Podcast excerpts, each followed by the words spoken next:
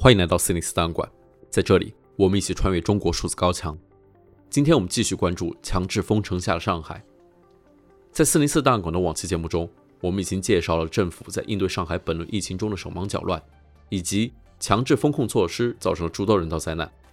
如今，距离上海实行部分或全面封锁已经半个多月，市民基本生活物资的保障仍然存在很大问题。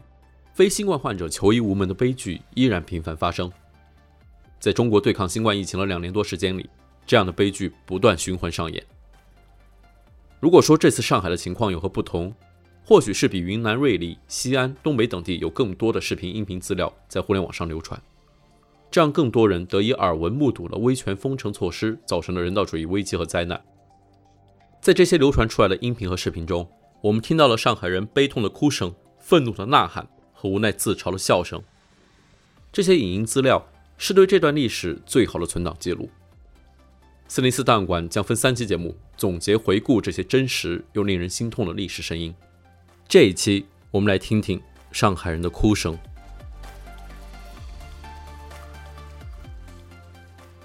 在上海突然封城带来的物资不足、组织混乱、僵化了核酸检测要求等情况下。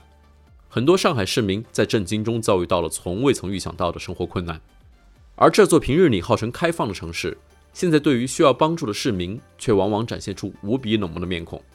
例如，很多人需要食物，却只能面对无法下单的手机提示；慢性病和突发疾病的病人被医院以疫情为名拒绝接收；因为新冠阳性或密切接触被隔离的人，除了担心自己的病情和隔离点的糟糕环境之外，还有担心被强制与孩子分离。家中心爱的宠物会被粗暴打死，在这样高压、焦虑的处境下，许多上海市民忍不住落泪哭泣。我们先来听一位母亲的哭诉。大家好，我住在浦东新区周浦镇周阳路二五八弄十二号楼五零二。之前我们四零二是有一个确诊的，然后后来小区都被封了，然后我们家还能被感染，就感染就感染了，可是健康云的数据都是不准确的。然后导致我们家人一个一个感染。我们家里是我老公，还有我，还有我的婆婆，她身体非常不好，因为之前做过食道癌的手术。然后就是还有一个四个月的宝宝和五岁的女儿。我希望大家赶紧帮忙转发。我们已经挺过了最难的时间，一个星期的时间，我们自己跟病毒抗争。一个星期，其实这个病毒并不可怕，可是可怕的是。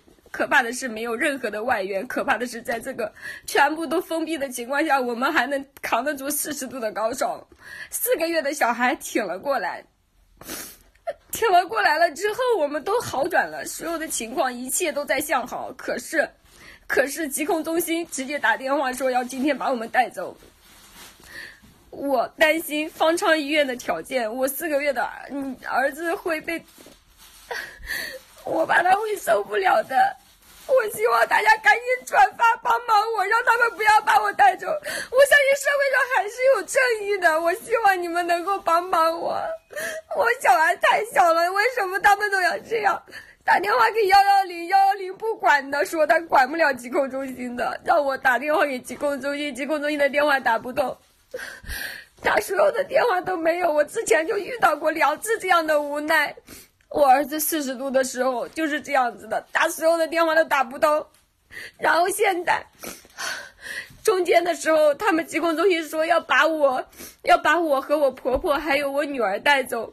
你把我们三个带走，你把一个没有断奶的儿子，你没有断奶的四个月的小孩给留在家里是干什么的？是让他死吗？然后让他跟爸爸在一起，爸爸会照顾小孩子吗？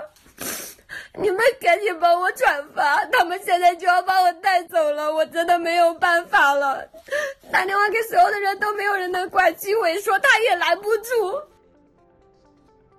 感到绝望的不仅是被强制隔离、命运未知的民众，还有在重压和混乱指挥下焦头烂额的医务人员。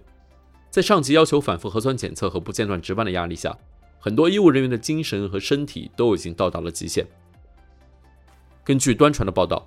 医生都在方舱、隔离点、核酸点，没有人在看病。医生们引号一天接着一天干，连睡觉的时间都没有。在一段流传的上海某医院的内部会议上，一位护士长用疲惫沙哑的声音哭诉了基层护士的遭遇。刚才这个不停的采样，不停的没有日夜之分，连续二十四、三十六小时都没有睡觉，大家都已经在一个神经的崩溃点了。所以大家的今天情绪到这样子，不是一天两天了，已经积累了一段时间了，其实。那么我有几个问题，一个，我们今天发现所有的门窗全部给我封死了，而且用木板全部封死。我们只知道在非典的时候，大家都要通风，因为把外面的空气给对流出去，否则你全部封死的话，我们的空气是病人也呼吸，我们也呼吸。那么的这个情况下，我们怎么来控来把这个浓度降下来？我们自己也在呼吸啊，我们跟病人一样，这样的话我们觉得自己真的很危险，很危险，因为而且你木板全部封死。所以我们感觉都是很压抑的，在这种黑暗的环境环境中工作。我们护士的待遇问题，我们护士在医院里面本来就待遇不高，那么我们也冲锋在前，我们的待遇在哪？我们采样采到现在，我们的钱又在哪里？大家都在问这个问题。第三个，我们的现在工勤人员全部辞职了。我今天我们的妹妹问我，护士长，你会让我去冲厕所吗？工勤全部辞职了，我们护士在里面工作，厕所那么多的病人共用一个厕所，堵了，卫生谁来负责？第三个问题，我们夜班，你刚才说到我们的外我都是轻症病人，但不敢保证哪个病人突然之间发生病情变化了，我去找谁？我们里面你说了白天两个护士一个医生，晚上只有一个护士。医生都没有，我们护士去找谁，跟谁去联系，对吧？我们怎么来处置他？那么还有一个，如果病房里面那么多病人，跟我情绪闹矛盾的时候，保安也没有，我们护士一个人去面对那么多的人，我们去找谁？在这样无序、焦虑、充满不安全感的社会环境下，弱势群体的遭遇更是令人忧心。由于上海市的隔离政策规定，阳性的婴幼儿无法与父母待在一起，只能被迫骨肉分离。网上流传出很多婴幼儿被单独隔离在医院的视频，视频里孩子们哭声一片，没有足够的人手照料，令人心痛不已。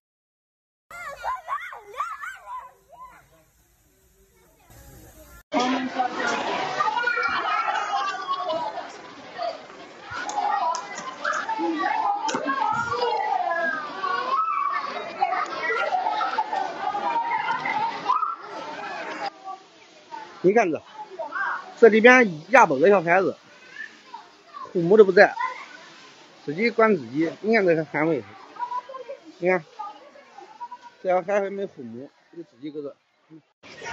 是的，那那边来了一个不到一个月。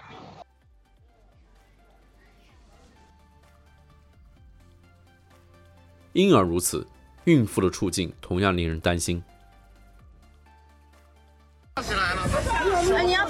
区长哎，他区长一下来直接打人哎，我是个孕妇哎，这是高航镇区的区长，现在拿着老百姓直接上手。在粗暴践踏人权的体制下，居民所养宠物的处境也变得更加危险。一段防疫人员挥棒打死路边一条柯基狗的视频在网络上流传，柯基的哭嚎引起了众多家中有宠物的上海市民的愤怒和恐慌。在随后流传的一段对话音频中，居委会承认打死小狗这一事实。这狗因为这家因为有的阳性的，就怕有的细菌啊什么，都又怕要传染，也没考虑很全，一下子也没想到这么多。我们书记也跟他讲过，到时候会跟他说说明，或者跟他赔啊，那就是。而在另一段流出的电话录音中，自称上海专业医生的人士要求市民必须放弃家中的宠物猫。确定猫是不会感染的。你最好专业医生跟你说话啊。这个风险你能、你能、你、你、你、你来付吗？就是就是这边的话，我朋友说他可以过来帮我接我的猫，然后这个风险是我们共同承担的。你你们俩承担了，但是社区也要为你承担风险啊。但是但是我们并没有就是任何渠道是会影响到社区的。肯定影响到了。你把你的猫给你的朋友，怎么没有？你同样影响你的朋友住的那栋楼的居民了，你怎么没有影响社区呢？但是我的，但是我的猫，但是我的猫没有任何证据证明着它是有携带病毒，或者说它有阳性的。而且之前有非常非常多的新闻，包括人民日报，包括央视网说过的，宠物不会传播任何病毒的。你们不要笑，我没有开玩笑，我说的是，我我可以我可以不居家隔离，我可以配合你们任何的配合，但是但是如果不能保证，你听好，你听好，专业医生跟你讲，专业医生跟你讲的。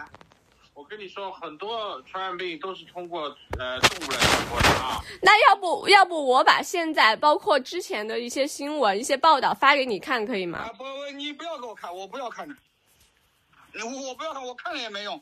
那你看了没用？那我那那我那那你看了没用？那你觉得什么有用呢？我告诉你很有用。你现在唯一的办法就是等着疾控中心医生把你拉走，把你这个猫放弃，这个是你最好的。我不可能的，我说过的，我我如果你们不解决我好我猫的问题，我哪里都不会去。可以，可以，可以。你再不可能，你再不可能，我告诉你。中国有防疫法的啊，你需要知道。那我可以告诉你，昨天疾控中心给我打电话，说我无症状，我是可以居家隔离的，我是可以向居委申请居家隔离的，是疾控中心的人跟我讲的。但是你们不愿意帮我申请，我没有办法。哎，你要想为什么要给你，为什么不给你申请？一旦给你申请了，你们这幢楼的居民的安全怎么保证？你你回答我。这是这是疾控中心同意了的，我可以申请居家隔离。并不是说我自己说的，好啊，那么我现在没有办法。那那我可以不居家隔离，但是你们必须保障我的猫的安全。我说了的，只要我的猫的安全不保障，我绝对不会去的。哎，那是你的问题，你不去是你的问题，是你个人的行为。到时候有警察找上门了，我们就不管了。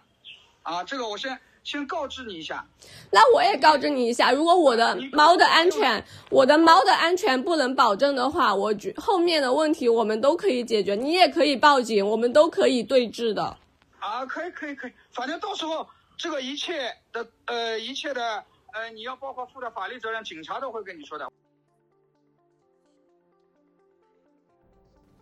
在上海居民的哭声里，我们感受到强制清零政策下人们的悲伤和绝望。在绝望和无奈中，人们也开始愤怒和反抗。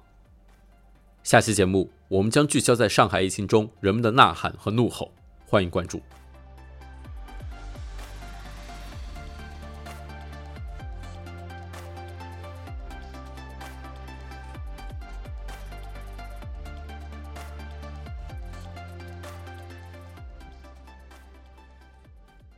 中国数字时代 （CDT） 致力于记录和传播中文互联网上被审查的信息，以及人们与审查对抗的努力。欢迎大家通过电报 Telegram 平台向我们投稿，为记录和对抗中国网络审查做出你的贡献。投稿地址请见本期播客的文字简介。阅读更多内容，请访问我们的网站 cdt.media。